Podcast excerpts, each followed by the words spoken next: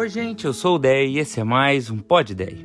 Hoje quero trazer uma história muito interessante que está lá em Atos 16 e que tem algumas lições relevantes para nós. A Bíblia diz que um dia Paulo e Silas, que eram grandes missionários, chegam até uma cidade grega chamada Filipos para falar de Jesus. Tudo está indo muito bem até que se aproxima uma jovem possuída, segundo o texto, por um espírito adivinhador e que, adivinhando, dava muito lucro aos seus donos. Ou seja, a menina era escrava, tinha uma habilidade que não pediu, porque era fruto de uma possessão, e virou uma fonte de renda para outras pessoas, para os seus donos. Só que, de fato, ela adivinhava mesmo, contanto que quando ela viu Paulo e Silas, ela disse: Esses homens são servos do Deus Altíssimo e estão anunciando a vocês o caminho da salvação. O que era totalmente verdade. Interessante que o mal não está só na mentira, está também na verdade que tem intenções ruins. Então a pessoa está falando a verdade quando te elogia e te ouve. Só que a intenção dela nunca foi de te ajudar ou permanecer. Ela só quer te usar. Ou então, alguém até disse a verdade no feedback que te deu, cheio de críticas. Só que não foi para o seu bem coisa nenhuma, foi para te machucar, por conta de um sentimento ruim que ela carrega dentro de si, que tem mais a ver com ela do que com você. Aí, o que, que Paulo faz? Ele expulsa o demônio. Mesmo que o que a menina estivesse dizendo fosse verdade e até chamasse a atenção das pessoas para ele. Por quê? Porque tinha uma menina aprisionada ali. Porque ela não pediu isso. Porque ela não fazia porque ela queria. E Deus tem liberdade para nós. Não existe amor sem liberdade. Forçar não é o jeito de Deus.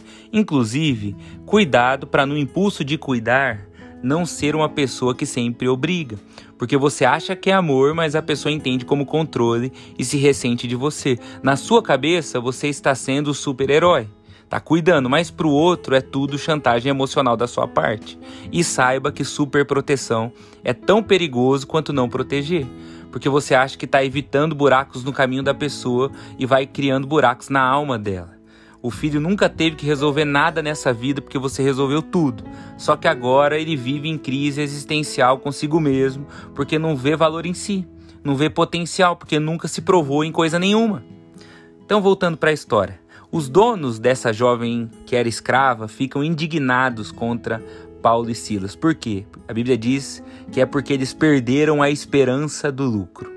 Cuidado com as relações utilitaristas também porque essa jovem não tinha opção, mas você tem? Atenção com gente que, quando perde a esperança do ganho com você, age mal. Você já ajudou várias vezes, disse não uma vez, a pessoa se indignou, te fez se sentir super mal. Cuidado, cuidado com essas amizades que se aproximam quando precisam de indicação, de emprego, de empréstimo, de consolo, de companhia, de conselhos, mas se afastam rapidamente quando não precisam mais, quando voltam para o antigo namoro, quando conseguem um negócio. Cuidado. Daí esses donos denunciam Paulo e Silas com denúncias falsas dizendo que eles estavam perturbando a paz da cidade e pregando coisas que iam contra o Império Romano. Os dois são presos sem interrogatório e são açoitados. Daí a Bíblia diz que meia-noite, naquela situação horrorosa, eles oravam e cantavam louvores na prisão. Porque no meio do caos a gente precisa buscar Deus para encontrar a paz e não se revoltar contra ele e se afundar ainda mais, como tantas vezes a gente faz. Então nós não podemos ser gente que só está com Deus quando sai do problema mas no problema também. Porque enquanto eles cantavam e louvavam a Deus, vem um terremoto que sacode tudo e tanto as portas da prisão quanto as correntes de todos os presos se soltam. Tem uma mensagem aqui. A adoração tem o poder de nos libertar. Por isso que você coloca uma música no seu carro e nem que seja por cinco minutos, a ansiedade diminui e o medo vai indo embora. E aí a paz que excede todo entendimento vai chegando e a gente vai sendo lembrado de quem Deus é, de que não estamos sozinhos, de que somos amados. Por fim, para encerrar essa história, o carcereiro da prisão acorda no susto porque estava dormindo no serviço e viu que todas as portas da prisão estavam abertas. Antes de ele olhar dentro da cela, ele tem um impulso de se matar, porque ele sabe as coisas terríveis que aconteceriam com ele quando as autoridades soubessem que todos os presos fugiram. Daí Paulo grita lá de dentro: Não faça isso, nós estamos aqui, todos nós.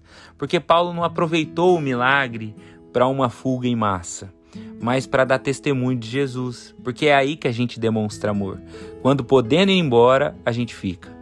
Quando podendo retrucar, a gente abraça. Quando podendo nos vingar, nós perdoamos. Quando podendo magoar, nós nos calamos. Deus tem um jeito muito especial para a gente viver. Um jeito que nem sempre as pessoas reconhecem, mas que Deus sempre está vendo. Então pense nisso, que Deus nos faça espertos, inteligentes e sábios para as relações que a gente vive, para que elas sejam saudáveis e que nelas a gente dê testemunho de quem Ele é. Deus te abençoe, até amanhã, tchau, tchau.